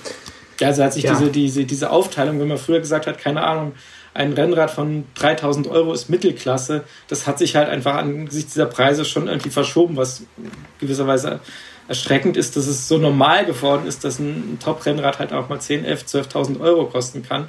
Und ist Aber ja geht, das nicht, geht das nicht völlig an der, an der, an der Masse äh, der Rennradfahrer vorbei? Ich glaube schon, aber es gibt natürlich, sicherlich wird es ja die Leute geben, die das dafür ausgeben. Sonst würde es die Räder ja auch nicht geben, wenn das niemand zahlen könnte. Ich glaube schon, dass es unter Rennradfahrern viele Leute gibt, die ja offensichtlich das Geld dafür haben. Ähm, mhm. was ich halt ganz, ganz wichtig finde, ist, ähm, dass man auch mit einem günstigen Rad genauso viel Spaß haben kann. Ich meine, es gibt sie noch. Ähm, man kann genauso viel Spaß haben. Und was ich ganz, ganz, ganz, ganz entscheidend wichtig finde, ist, äh, jeder, der stärker ist auf dem Fahrrad, hängt dich mit einem 1000 Euro Rad am Berg ab. Da kannst du 20.000 Euro in ein Rad investieren. Am Berg, wenn es darum geht, wird derjenige der Schnelle sein oder selbst in der Ebene. Also hm. du kannst dir sozusagen mit, mit einem teuren Rad zwar ein bisschen Komfort kaufen und vielleicht auch ein paar Watt äh, Aero-Ersparnis, aber letzten Endes, wenn es Mann gegen Mann geht, wird derjenige, der einfach stärker auf dem Rad ist, der mehr Bums hat, äh, wird der schnellere sein. Von daher, das ist halt so für mich so dieser, dieser schöne und am Ende ehrliche Aspekt bei allem hm. Wettrüsten, was das Finanzielle angeht und, und äh, aber letzten Endes kommt es darauf an, wer drauf sitzt. Hm. Ja, also, ja, Holi? Nee, ich wollte gerade sagen, es wird einem schon äh, durch die Neuvorstellung und wie du Moritz schon sagtest, da sind wir jetzt nicht, da dürfen wir uns nicht, nicht reinwaschen, weil wir die neuen Räder ja auch vorstellen. Da wird einem schon manchmal ein bisschen suggeriert, wow, ich brauche richtig viel Geld, um äh, quasi um Rennradfahren, um das Hobby betreiben zu können. Aber das Ding ist, glaube ich, einfach, es gibt unter den Rennradfahrern gibt es eben äh, gibt es viele Leute, die relativ wohlhabend sind und bereit sind, so viel Geld für ihr Hobby auszugeben. Das darf aber eigentlich nicht den, da darf nicht der Rückschluss dann daraus sein, okay, das ist nur was für die, sondern das Rennradfahren ist, ist was für jeden, der Rennrad fahren möchte, äh, mhm. hoffentlich. Und, und äh, wie Christian schon sagte gerade, also es gibt, es gibt auf jeden Fall die günstigen Räder, mit denen man mindestens genauso viel Spaß haben kann und mit, mit denen, denen man, man genauso, auch schnell genauso schnell fahren kann. Ähm, und äh, ja, aber es kann von außen schon manchmal so wirken. Also das, das sehe ich auch so, dass das ein, mhm. ein sehr teurer Sport ist und eben ein Sport für eben die, die sich leisten können. Ja, und so also zur Ehrenrettung muss ich halt auch sagen, die Industrie schickt uns natürlich gerne sozusagen ihre Top-Modelle, einfach natürlich, weil sie sich damit zieren und äh, letzten Endes ja natürlich dann auch sicherstellen wollen, dass äh, es keinerlei Gründe zur Beanstandung gibt. Äh, zum anderen spielt sich natürlich auch bei den Top-Modellen jetzt erstmal die Innovation ab. Also alles, was neu ist an Entwicklung, sei es Aerodynamik, sei es Komfort, ähm, sei es Schaltung etc., das spielt sich natürlich erstmal bei den Top-Gruppen ab. Siehe Ultegra oder Dura-Ace, da kommt sozusagen was bei der Dura-Ace eingeführt wird. Das kommt dann sukzessive runter in die, die unteren Gruppen, das mittlerweile eine, eine Shimano 105 ja, einen, einen hervorragenden Schaltkomfort bietet, mechanisch. Also, dass man da keine mechanische Dura-Ace gegen wirklich vermissen muss. Also, das ist viel natürlich auch Marketing, viel ein bisschen Bling-Bling, dass es halt draufsteht. Ähm, was die Räder teurer macht, das ist ja genauso, ob ich jetzt eine Ultegra Di2 habe oder eine Dura-Ace Di2, das ist für mich eine rein, reine Frage vom, vom Namen, der draufsteht, aber von der Performance, vom, vom Fahrspaß tun die sich halt gar nichts. Also das ist SRAM Force oder SRAM Red, also hm das ist, weil ich finde, das ist, ähm, wenn man sich anschaut, wo sozusagen die, die Performance-Sprünge sind, ich glaube, wenn du mal bei 5000 Euro, was ja immer noch viel Geld ist, aber wenn du da mal angekommen bist für ein Fahrrad, für das doppelte Geld kriegt man nicht den doppelten Fahrspaß. Mhm. Definitiv, ja. Und für 1000 Euro kriegt man auch nicht nur ein Fünftel des Fahrspaßes, muss nee, man auch so sehen. Das ist ganz, ganz entscheidend, das wollte ich nämlich auch noch sagen. Also, weil ich würde dieser, dieser Frage, ist Rennradfahren nur noch was für finanziell Bessergestellte, würde ich, würde ich ein Nein entgegensetzen. Und äh, ähnlich wie ihr es jetzt auch schon gesagt habt, es gibt hervorragende Rennräder, es gibt super Anbauteile, es gibt äh, Ausstattungen, die lange hält und es gibt alles auch für vergleichsweise kleines Geld. Und der Fahrspaß, den diese Teile vermitteln, der ist auf jeden Fall, ob ich, also ich weiß nicht, ob ich, wenn ich abends in den Sonnenuntergang fahre, vor dem perfekten Panorama, sage ich mal, und äh, die Endorphine sprudeln durch meinen Körper, dann machen Sie das auf jeden Fall, äh, egal ob das jetzt ein 1000 Euro Fahrrad ist oder ein äh, 10.000 Euro Fahrrad. Und ähm, das oder muss man 500 sich, Euro Fahrrad, geht auch. Äh, das muss man sich immer vor Augen halten. Es stimmt natürlich, Rennradfahren ist ein teurerer Sport, als wenn man jetzt, ähm, ich mir fällt jetzt kein Beispiel, wenn man vielleicht laufen geht oder sowas oder man geht halt in den Sportverein um die Ecke und macht da den Gesundheitssport, sage ich mal. Einfach, weil du nicht nur das Fahrrad kaufen musst, sondern du brauchst auch einen Helm, du brauchst Schuhe, du brauchst Pedale, du brauchst Klamotten. Es ist summa summarum, wenn alles zusammenkommt, ist es ein teurer Sport. Aber ähm, es muss nicht äh, bei weitem nicht immer das teuerste sein. Und äh, ich finde tatsächlich der Abstand zwischen ähm, das ist absolut solide und funktioniert wunderbar. Und das ist die Speerspitze der Entwicklung, sage ich mal. Die ist schon sehr viel größer geworden. Aber ähm, da sollte man sich nicht einreden, dass man nur an der Speerspitze quasi rumfahren äh, muss und darunter macht es keinen Spaß, sondern eben ganz, ganz, ganz im Gegenteil. Und wer einem einredet, wenn man in der Gruppe, in der man fährt, wenn da alle so teures Material haben und man kommt sich davor, äh, weiß nicht, die fahren da alle mit dem Mercedes rum, man selber hat halt ein äh, jetzt halt bin ich Manta, Dacia. Äh, dann, dann ist man vielleicht in der falschen Gruppe. Oder, und wenn die Leute dann Wert darauf legen oder einen dann irgendwie auslachen oder sowas, dann ist man in der falschen Gruppe und dann hat man nicht das falsche Material.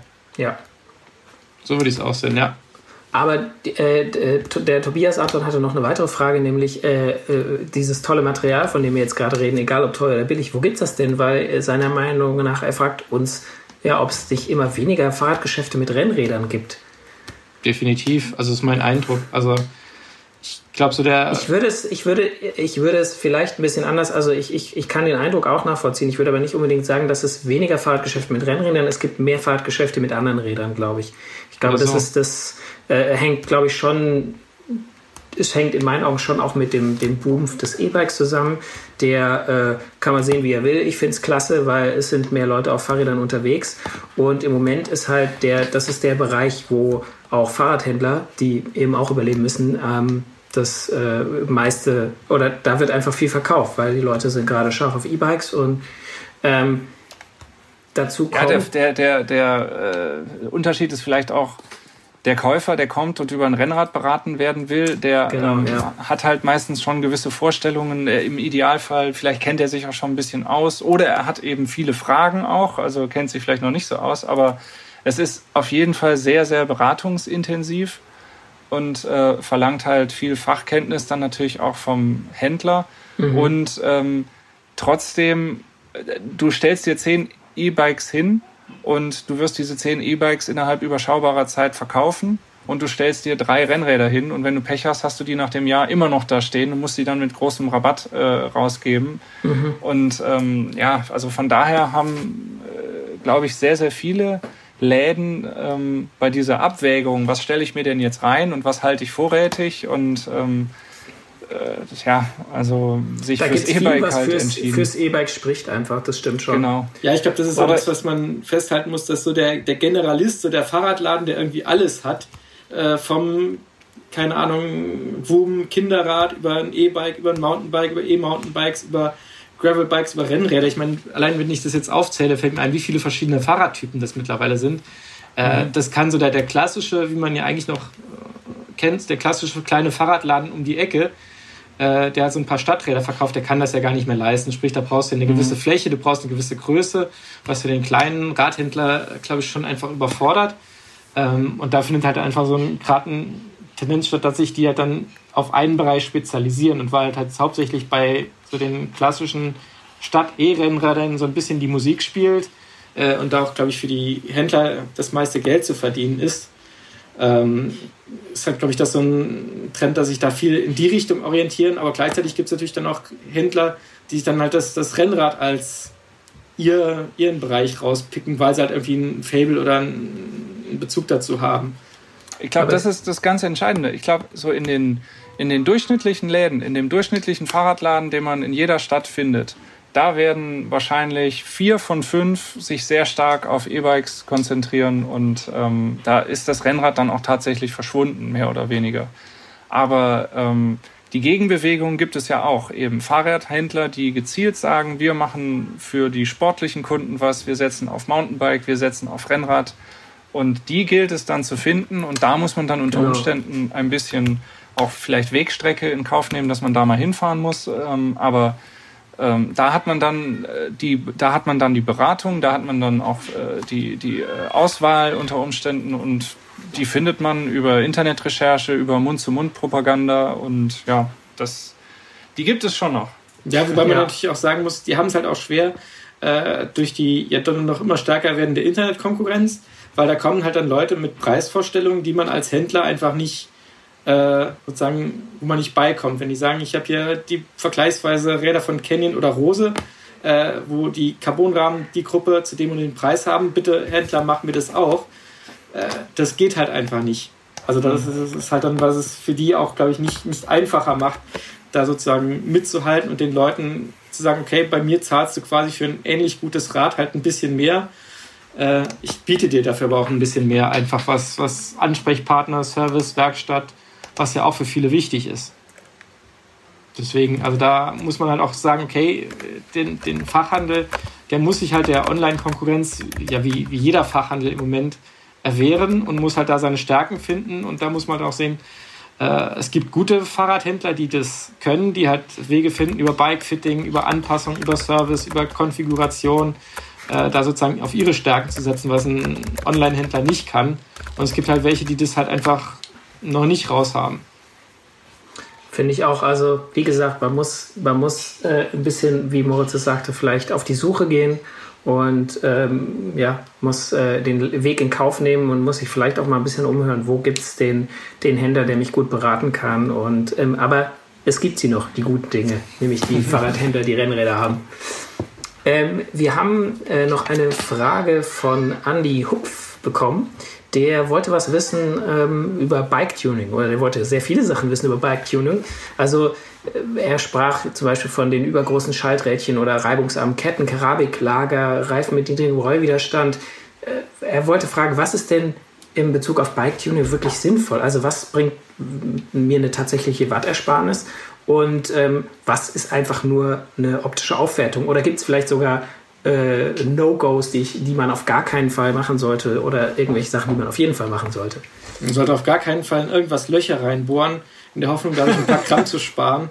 Äh, ja. Das kann ganz, ganz gefährlich enden. Gibt es auch im Internet geistern ein paar sehr schöne Bilder rum, wo Leute überall Löcher reingebohrt haben, um halt noch ein bisschen was zu sparen. Aber das ist ein absolutes also, No-Go. Gerade also das Thema Watt-Ersparnis, wenn wir von Watt reden, dann sind wir ja ganz schnell bei der Aerodynamik. Also alles Tuning, was in Richtung Aerodynamik geht, macht wirklich relativ schnell und messbar schneller. Und ähm, da ist Tuning auf jeden Fall ähm, ja, sehr, sehr gut äh, angelegt, sage ich mal. Wir hatten da letztes Jahr eine, äh, eine nee, in diesem Jahr eine ganze, ganze Serie zu, kann man nochmal nachlesen, äh, auch äh, auf roadbike.de oder in unseren alten Heften, die man alle unter shop.motorpresse.de noch äh, kaufen kann. Ähm, also da, wenn man jetzt zum Beispiel hingeht zu den Helmen, ein Aero-Helm, Aero-Bekleidung vor allen Dingen, auch Aero-Laufräder machen schneller. Also wenn man, wenn es wirklich um äh, Wattersparnis oder Geschwindigkeit eben geht, dann ist Aerodynamik das Thema Nummer eins. Aber da muss man ja auch ketzerisch ein bisschen sagen, so die wahrscheinlich wirksamste Verbesserung kann man vermutlich am Fahrer machen. Und zwar einerseits, ja. was die, also auch Aerodynamik, was äh, Kleidung vielleicht angeht, aber auch schon die Sitzposition macht da viel aus. Und äh, Hand aufs Herz, äh, vielleicht abnehmen oder mehr trainieren, äh, um schneller zu werden, bringt wahrscheinlich ist am Aufwand-Ertragsverhältnis ist wohl am besten. Oder nee, der Aufwand ist hoch, der Ertrag ist auch hoch, aber es ist auf jeden Fall nicht so teuer.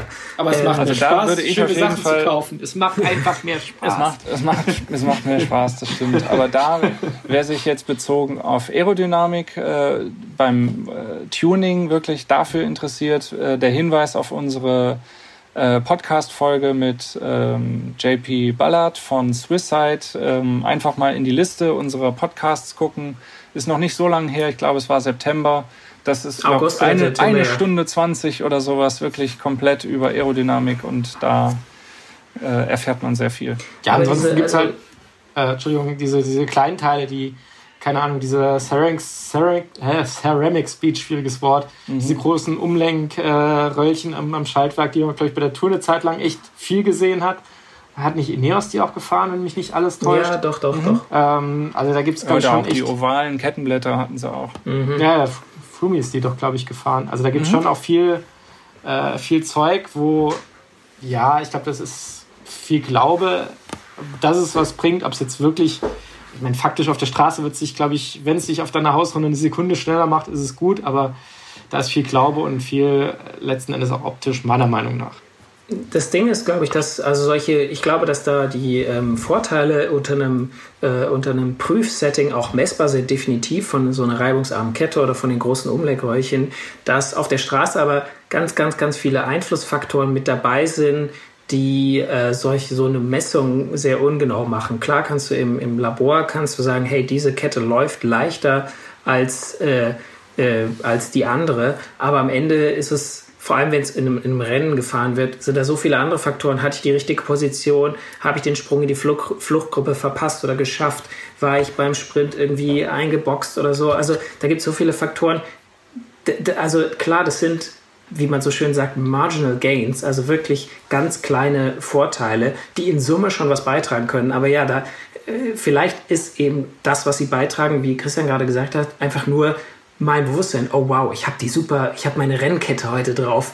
Heute bin ich, heute bin ich so schnell und schon das kann einfach äh, den Unterschied dann am Ende ausmachen, ob man eben mhm. die 10 cm eher über die Linie ist. Und, mal, Stichwort ähm, Kette, hattest du nicht mal so ein Kettenöl, was so super duper war und was man irgendwie alle 40 Kilometer neu ölen musste? Ja, 100, 115 Kilometer oder 150 Kilometer sollte ja, das, aber das ist ja, da musste beim Ötztaler schon das Ketten äh, musste in der Mitte anhalten, dabei ja, haben. Ja, genau. Ja, aber also wo ich auf jeden Fall sagen würde, was, was äh, wo Bike-Tuning auch noch sinnvoll ist, wenn es jetzt nicht um Aerodynamik geht, sind die Reifen. Also in einen guten Reifen zu investieren, das ist immer eine sinnvolle Investition und die, Unter die erfahrbaren, die spürbaren Unterschiede zwischen zwei Reifen sind wirklich erstaunlich hoch. Ähm, Definitiv. Natürlich schleift sich das dann nach ein paar äh, Touren, die man dann gemacht hat, auch ein. Aber also der Unterschied, der ist wirklich ähm, erheblich. Einmal von der Fahrcharakteristik her, also äh, Reifen fahren dann wirklich auch unterschiedlich, weil sie unterschiedlich gebaut sind, sind zum Beispiel sehr sportlich agil und der eine ist dann eher äh, gemütlich, äh, vorausschauend oder so. Also da ähm, das sind Unterschiede, aber auch tatsächlich vom Gewicht und vom äh, Rollwiderstand. Also äh, Holi, ähm, wir beide sind ja auch schon mal äh, zum, zusammen mehrfach Reifentesten gewesen. Ähm, da fand ich es, äh, also ein wirklich eindrucksvolles äh, Erlebnis war an einem Tag, wo wir, glaube ich, 16 oder 18 verschiedene Reifen getestet haben. Und Drei Preisklassen, äh, auf, ja. Auf unserer, auf unserer äh, Runde, die wir da gefahren sind, geht es auch immer ein, weiß nicht, 500 Meter oder so, geht es da wirklich mit 10, 12 Prozent halt den Berg hoch und wir waren dann am Ende dann auch schon ein bisschen müde, aber dann war einer Ach, der was. letzten Reifen, war einer, der einen unfassbar guten Rollwiderstand hatte. Und man hat das auch wirklich, man hat den Unterschied dann nochmal so richtig gespürt. Du bist auch das letzte Mal da hochgefahren und, äh, oder das vorletzte Mal, ich weiß es nicht, aber das war nochmal richtig, mhm. du, auch wenn du körperlich angenockt bist oder so, du spürst da nochmal einfach einen riesigen Unterschied. Und ähm, da würde ich sagen, sich über Reifen viele Gedanken zu machen. Man kann über viele Sachen kann man sich Gedanken machen, aber Reifen sollten da auf jeden Fall ganz vorne mit dabei sein. Ja, vor allem der Preisunterschied zwischen einem äh, Mittelklasse-Reifen und Top-Reifen, der ist zwar da, aber wenn man ein bisschen die Augen offen hält, so online, kann man halt auch so einen, einen guten Top-Reifen manchmal relativ günstig schießen. Also es ist ja dann nicht dass wir da nicht um 200 Euro reden, die man dann mehr ausgeben muss, sondern es bewegt sich dann, keine Ahnung, vielleicht 80 oder 90 Euro. Und da kann mehr ich nur empfehlen, Roadbike, äh, die Hefte 01 2020, was im Dezember, äh, 2021, was im Dezember 2020 rauskommt und auch das Heft 02 21, was dann im Januar 2021 rauskommt. Da sind nämlich genau die Tests drin, nämlich einmal Top-Reifen und einmal Tubeless-Reifen. Genau die Tests, die ihr braucht, um quasi euch den, den besten Reifen, den es überhaupt gibt, äh, unter den Nagel zu reißen. Also holt euch das Heft, es ist sehr gut. und noch als Ergänzung auch äh, einen Test, den ich wirklich ganz, ganz äh, spannend fand wenn man genau das, was Brunki gerade auch gesagt hat, lohnt sich die Investition noch in das teurere Modell. Wir haben äh, auch einmal Reifen von den gleichen Herstellern, die verschiedenen Preisklassen quasi. Also jeder Hersteller hatte drei Reifen eingeschickt und die haben wir dann miteinander verglichen. Ist der günstige Reifen wirklich so viel schlechter in Anführungszeichen als der Top-Reifen? Lohnt sich der Aufpreis und äh, da die Ergebnisse, die sind auch einfach super interessant. Das gibt's unter, äh, Holi, du bist der Onliner, ja, korrigiere mich, Roadbike slash Reifentest. Ja, roadbike.de slash Reifentest. Ja, Reifen-Test. Ah, Reifen-Test, okay. Genau. Okay, dann kommen wir jetzt zur Werbung, oder? ja, also da kann, lohnt es sich mal reinzugucken und ähm, wie gesagt, Reifentuning, tolle Sache. Wir kommen zur letzten Frage. Denn, nee, wir hatten nur noch die optische, das optische ah, Tuning. Entschuldigung, die, das ich optische, meine, wir kommen zur vorletzten Frage. Zur vorletzten Frage, das optische Tuning. Mein, ja. Sind wir wieder ein bisschen beim Stammtisch, aber natürlich optisches Tuning ist definitiv eine Macht Sache. schneller, definitiv. Macht schneller. Also ich meine, da ist ja sozusagen die, die äh, grundsätzliche Ansage, mach dein Rad äh, Look Pro sozusagen. Ja, Look ähm, Pro, go slow. Genau, also wie wir unter uns sagen, genau. Nee, dann gibt es ja schon so ein paar, also Grundregeln, klar. Also ich meine, das der Sattel dieselbe Farbe haben sollte wie das Lenkerband oder schwarz. Also man, das oder schwarz kann man sich in Klammer immer dazu denken, schwarz geht immer. Egal wie der Rest aussieht, aber schwarz geht immer. Ähm, außer wenn das Rad vielleicht ganz clownbunt ist, dann ist vielleicht schwarz keine ganz gute Idee, aber dafür geht clownbuntes Rennrad auch nicht. Ähm, es sei denn, man heißt Mario Cipollini, Klammer zu. Aber das ist so die, das mal das, das grundlegende optische Tuningsgesetz. Ja, es gibt, es gibt viele solche ungeschriebenen äh, Regeln oder Gesetze. Also klar, dass man den, den, wenn man den Reifen aufzieht, dass der, der Schriftzug am Reifen auch äh, quasi an der Stelle, selben Stelle ist wie das Ventil, was tatsächlich auch noch ein bisschen, äh, bisschen den Vorteil hat, dass wenn man äh, irgendwie einen Platten hat und schnell das Ventil sucht zum nochmal aufpumpen, dann findet man das vielleicht leichter. Gut, ob das jetzt so viel Zeit erspart, sei mal dahingestellt. Aber ähm, ja, äh, es gibt sehr viele von diesen ungeschriebenen Regeln und äh, die kann man sich sehr zu Herzen nehmen. Da kann man wahnsinnig gut drüber diskutieren und fachsimpeln, ähm, aber man sollte sich davon auch nicht äh, abschrecken lassen. Also ich möchte hier, ich plädiere hier fürs clownbunte Fahrrad. Äh, wer, wer, wer daran und so heißt Freude nicht hat, Mario Cipollini. genau, ich heiße, ich heiße nicht Mario Cipollini, auch wenn ich ungefähr dieselbe Form habe wie er. Ähm, aber ich äh, plädiere dafür, dass man sich so das Fahrrad so hinrichtet, wie man quasi äh, Spaß dran hat, weil man sitzt ja selber drauf und äh, muss selber damit klarkommen, was die anderen denken, ist dann vielleicht eher zweitrangig.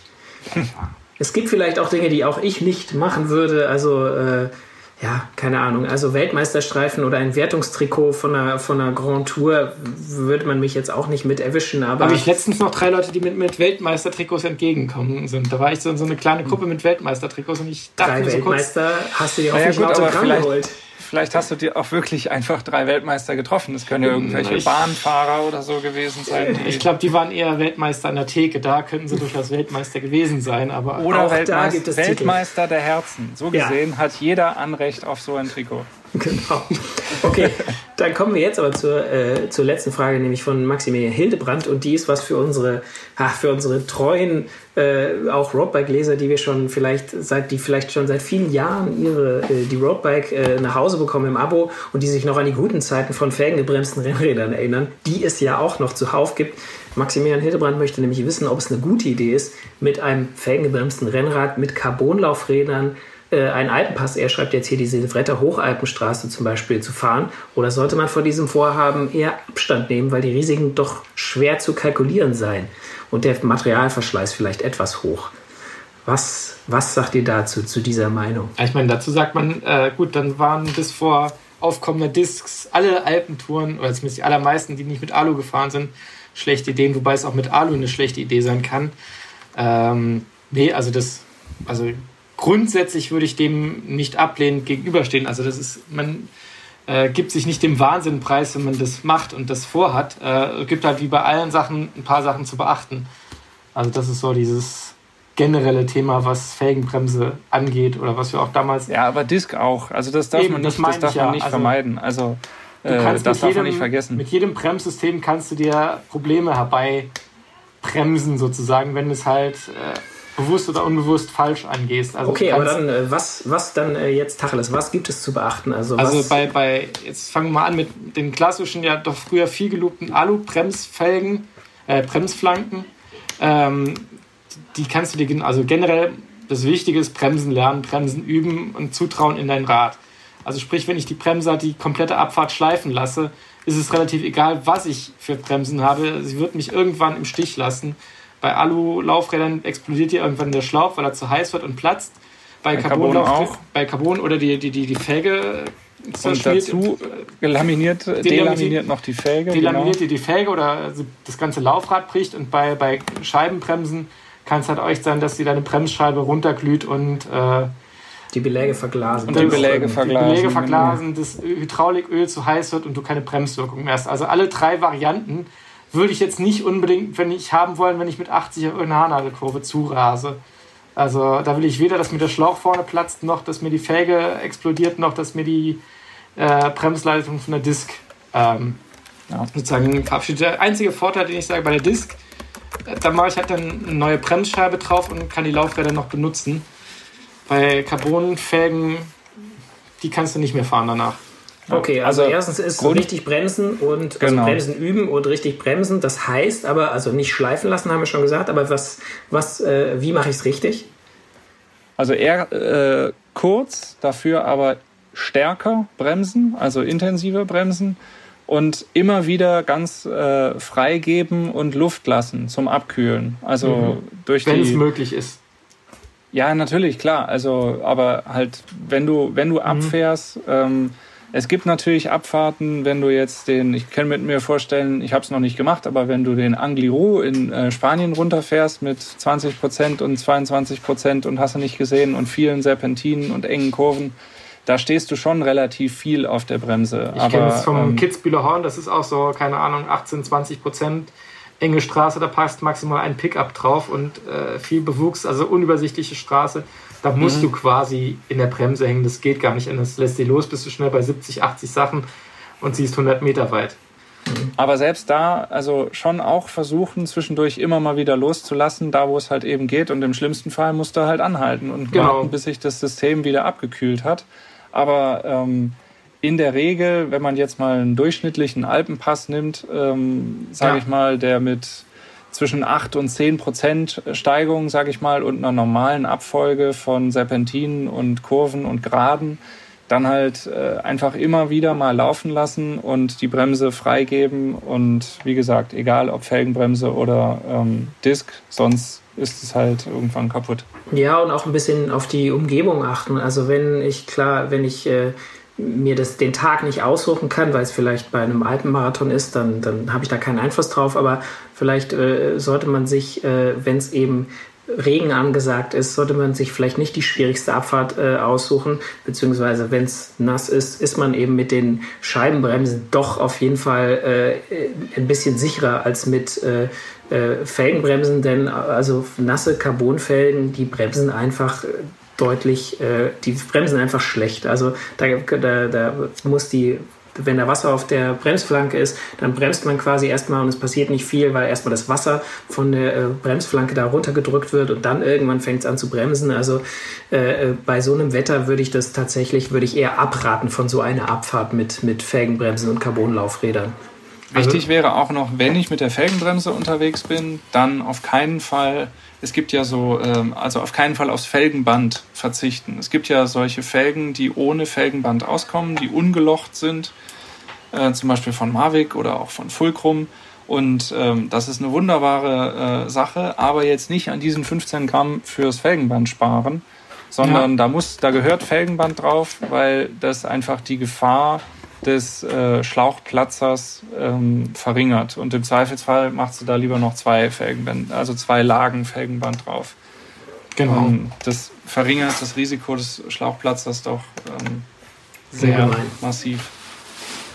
Und äh, die Bremsbeläge spielen ja auch noch eine Rolle. Also da auch nicht geizen und vor allem halt auf drauf, bei, vor allem bei Carbonlaufrädern äh, und Felgenbremsen darauf achten, dass die Bremsbeläge auch für Carbonlaufräder freigegeben sind. Im Idealfall vielleicht sogar die Bremsbeläge des Laufradherstellers wählen, wenn der spezielle anbietet, weil das macht definitiv auch einen Unterschied und nicht jeder Bremsbelag äh, bremst mit dem, äh, mit dem, mit jedem Laufrad gleich gut. Also darauf gilt es auch noch zu achten. Wenn ich also, in die Alpen fahre, würde ich mir auf jeden Fall auch ein zweites Paar einfach mitnehmen, weil äh, wenn ich gerade. Ein zweites Paar Bremsbeläge. Ja, ja, auf jeden Fall. Also wenn ich gerade, wenn du irgendwie bei Regen oder schlechterem Wetter irgendwie runterfährst, gerade diese Carbon-Bremsbeläge, da kannst du denen teilweise echt zuschauen, wie die, wie die runtergebremst werden. Also wenn da dann irgendwo zwischendrin in irgendeinem von mir oft zitierten französischen Bergdorf sitzt und willst irgendwelche Carbon-Felgenbremsbeläge möglichst vor Ort direkt gleich mitnehmen, da hast du mitunter ein Problem. Wenn die dann mhm. runter sind und du hast halt keine Beläge mehr und dann kannst du halt auch nicht mehr fahren. Also deswegen wenn man da irgendwie eine, eine, Tour in die Alpen plant, lieber auf jeden Fall noch A, natürlich vorher checken, wie viel Belag ist denn noch drauf bis zur Markierung und auf jeden Fall ein zweites Paar mal mit einstecken. Ähm, das kann auf jeden Fall viel helfen. Und was ich auch noch mit äh, auf den Weg geben würde, man muss halt auch sein Fahrrad, was es kennenlernen. Also wie bremst es, bisschen dieses Bremsen üben, auch wie verteile ich vorne, hinten, dass ich einfach äh, das Rad beherrsche, wenn ich es halt dann mal von, von 80 Sachen von der Haarnadelkurve runterbremsen muss, dass ich halt weiß und spüre, wie lang brauche ich, wie ist der Bremsweg, wie verzögert es und dass ich das halt einfach so ein bisschen im, im Gespür habe. Ja, vielleicht einfach mal, es gibt ja Anbieter, die auch einfach äh, Fahrtechnik-Training für Rennrad anbieten. Das sind, äh, ob, das, ob das Coaches sind, ob das beim Roadbike ähm, Trainingscamp äh, immer mal wieder wird das immer angeboten.